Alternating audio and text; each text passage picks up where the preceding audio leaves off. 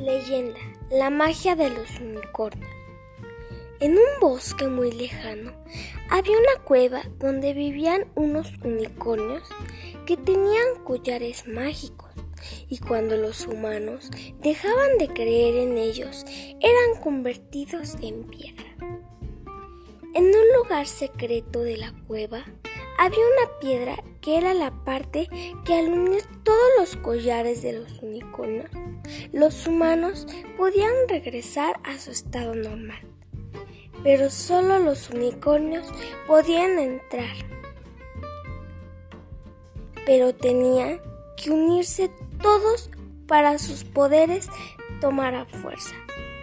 Todos los humanos que intentaran entrar se convertían en piedras y la cueva se fue llenando de estos.